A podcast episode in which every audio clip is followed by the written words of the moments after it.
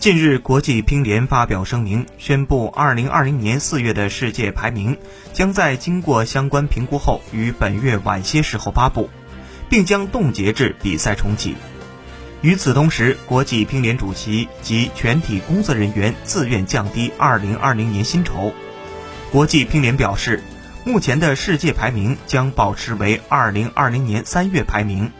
在进一步评估由于赛事延期、旅行限制等复杂情况造成的各项影响之后，国际乒联可能会根据需要做出进一步调整。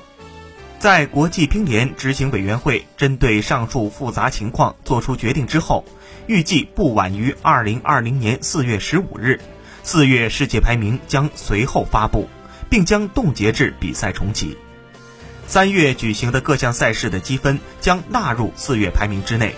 同时，国际乒联将持续评估赛事停摆造成的财政影响，探索解决方案，并与全球多个政府协作，尽力将损失减至最小。